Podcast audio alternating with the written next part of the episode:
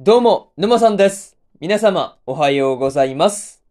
今回はですね、サビクイビスコの11話の感想ですね。こちら、語っていきますんで、気軽に聞いていってください。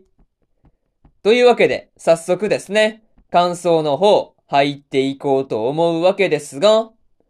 まずは、一つ目ですね。鉄人からの申し入というところで、ミロとジャビがですね、鉄人から感じる申し入について、まあ、話をしていたわけなんですが、まあ、こう、鉄人っていうところにはね、絶対無敵の神っていうような意味があったりするんじゃないかっていう話がですね、なかなか興味深かったところではありますね。また、サビっていうそのものにもね、こう話をしていたわけなんですが、まあ、サビとは抗えない大きな神だっていう話もね、あったわけなんですが、ま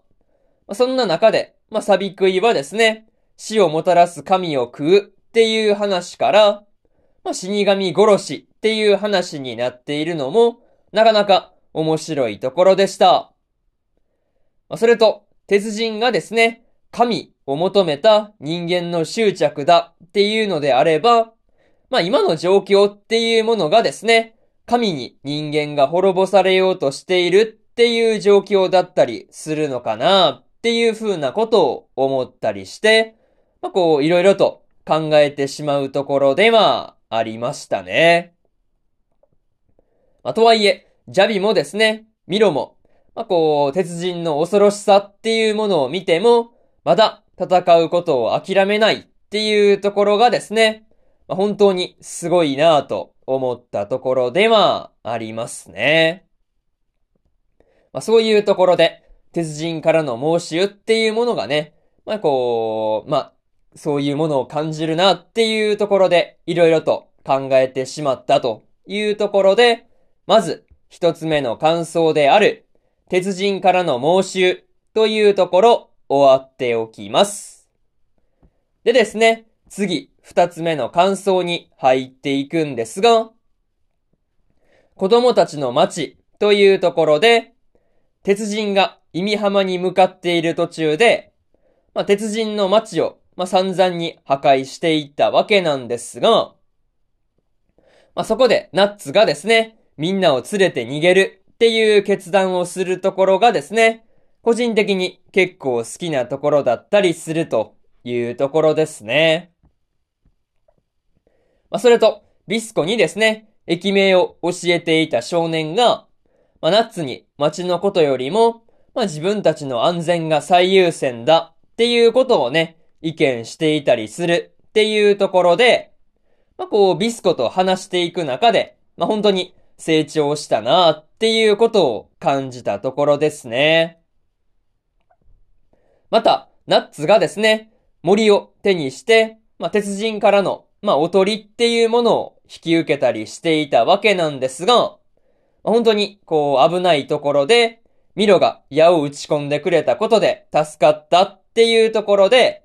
ま、本当にね、見ている側としては、ほっとしたところでまあ、ありました。まあ、とはいえ、ナッツがですね、鉄人を見て、赤星っていう風にね、こう、ビスコの名前を言っていたりするような場面があったわけなんですが、まあ、こう、一体何を見てね、そう思ったのかっていうところで、結構気になるところではありますね。まあ、そういうところで、二つ目の感想である、子供たちの街というところ、終わっておきます。でですね、次、三つ目の感想に入っていくんですが、意味浜を守るためにというところで、ミロが意味浜を守るために鉄人と戦っていたわけなんですが、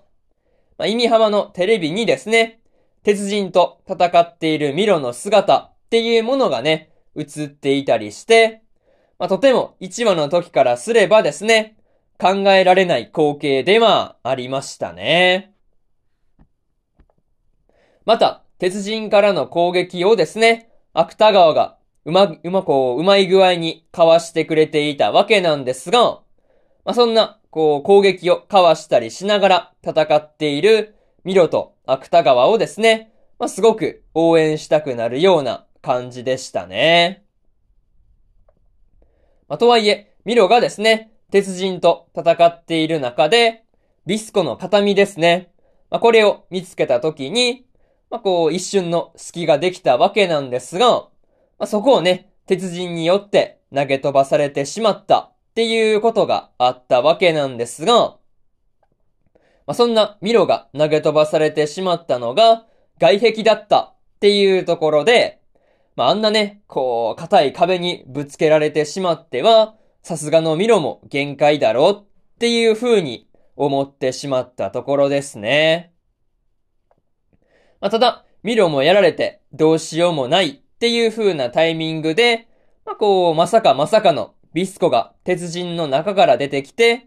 まあ、こう、ミロの前に姿を現したっていうところがですね、本当にかっこいいなぁと思ったところでまあ、ありましたね。まあ、そういうところで、三つ目の感想である、意味浜を守るために、というところ、終わっておきます。でですね、最後にというパートに入っていくんですが、今回はミロとパウーとジャビとチロルの4人が頑張って、まあ、鉄人に立ち向かっていたわけなんですが、まあ、こう、意味浜自警団の協力があっても、鉄人は倒せないっていうところが絶望的でした。まあ、とはいえ、最後の最後でビスコが復活したわけなんですが、まあ、ミロが名前を読んだから復活したんだっていうところがですね、すごく印象に残っているところではありますね。まあ、それと、ミロが矢とナイフで鉄人に確実にダメージを与えていたわけなんですが、まあ、こう、鉄人からしてみれば、どれくらいのダメージになっているのかっていうところがですね、気になるところでした。まあ、とりあえず、最終回である次回ではですね、復活したビスコが、まあ、どんな活躍を見せるのか、今から楽しみにしていようと思いますというところで、今回のサビクイビスコの11話の感想ですね。こちら、終わっておきます。でですね、今までにも1話から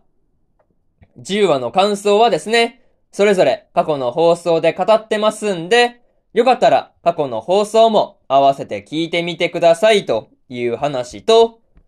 今日は他にも3本更新しておりまして、天才王子の赤字国家再生術の第11話の感想と、殺し合いの11話の感想、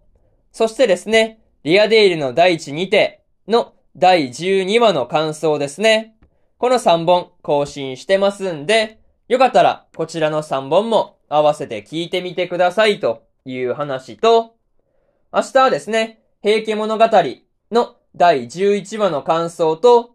9の12話の感想、そしてですね、ドールズフロントラインの12話の感想ですね。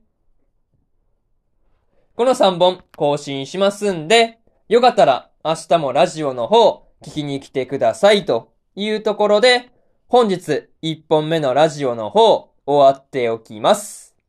以上、沼さんでした。それでは、次回の放送でお会いしましょう。それじゃあまたね。バイバイ。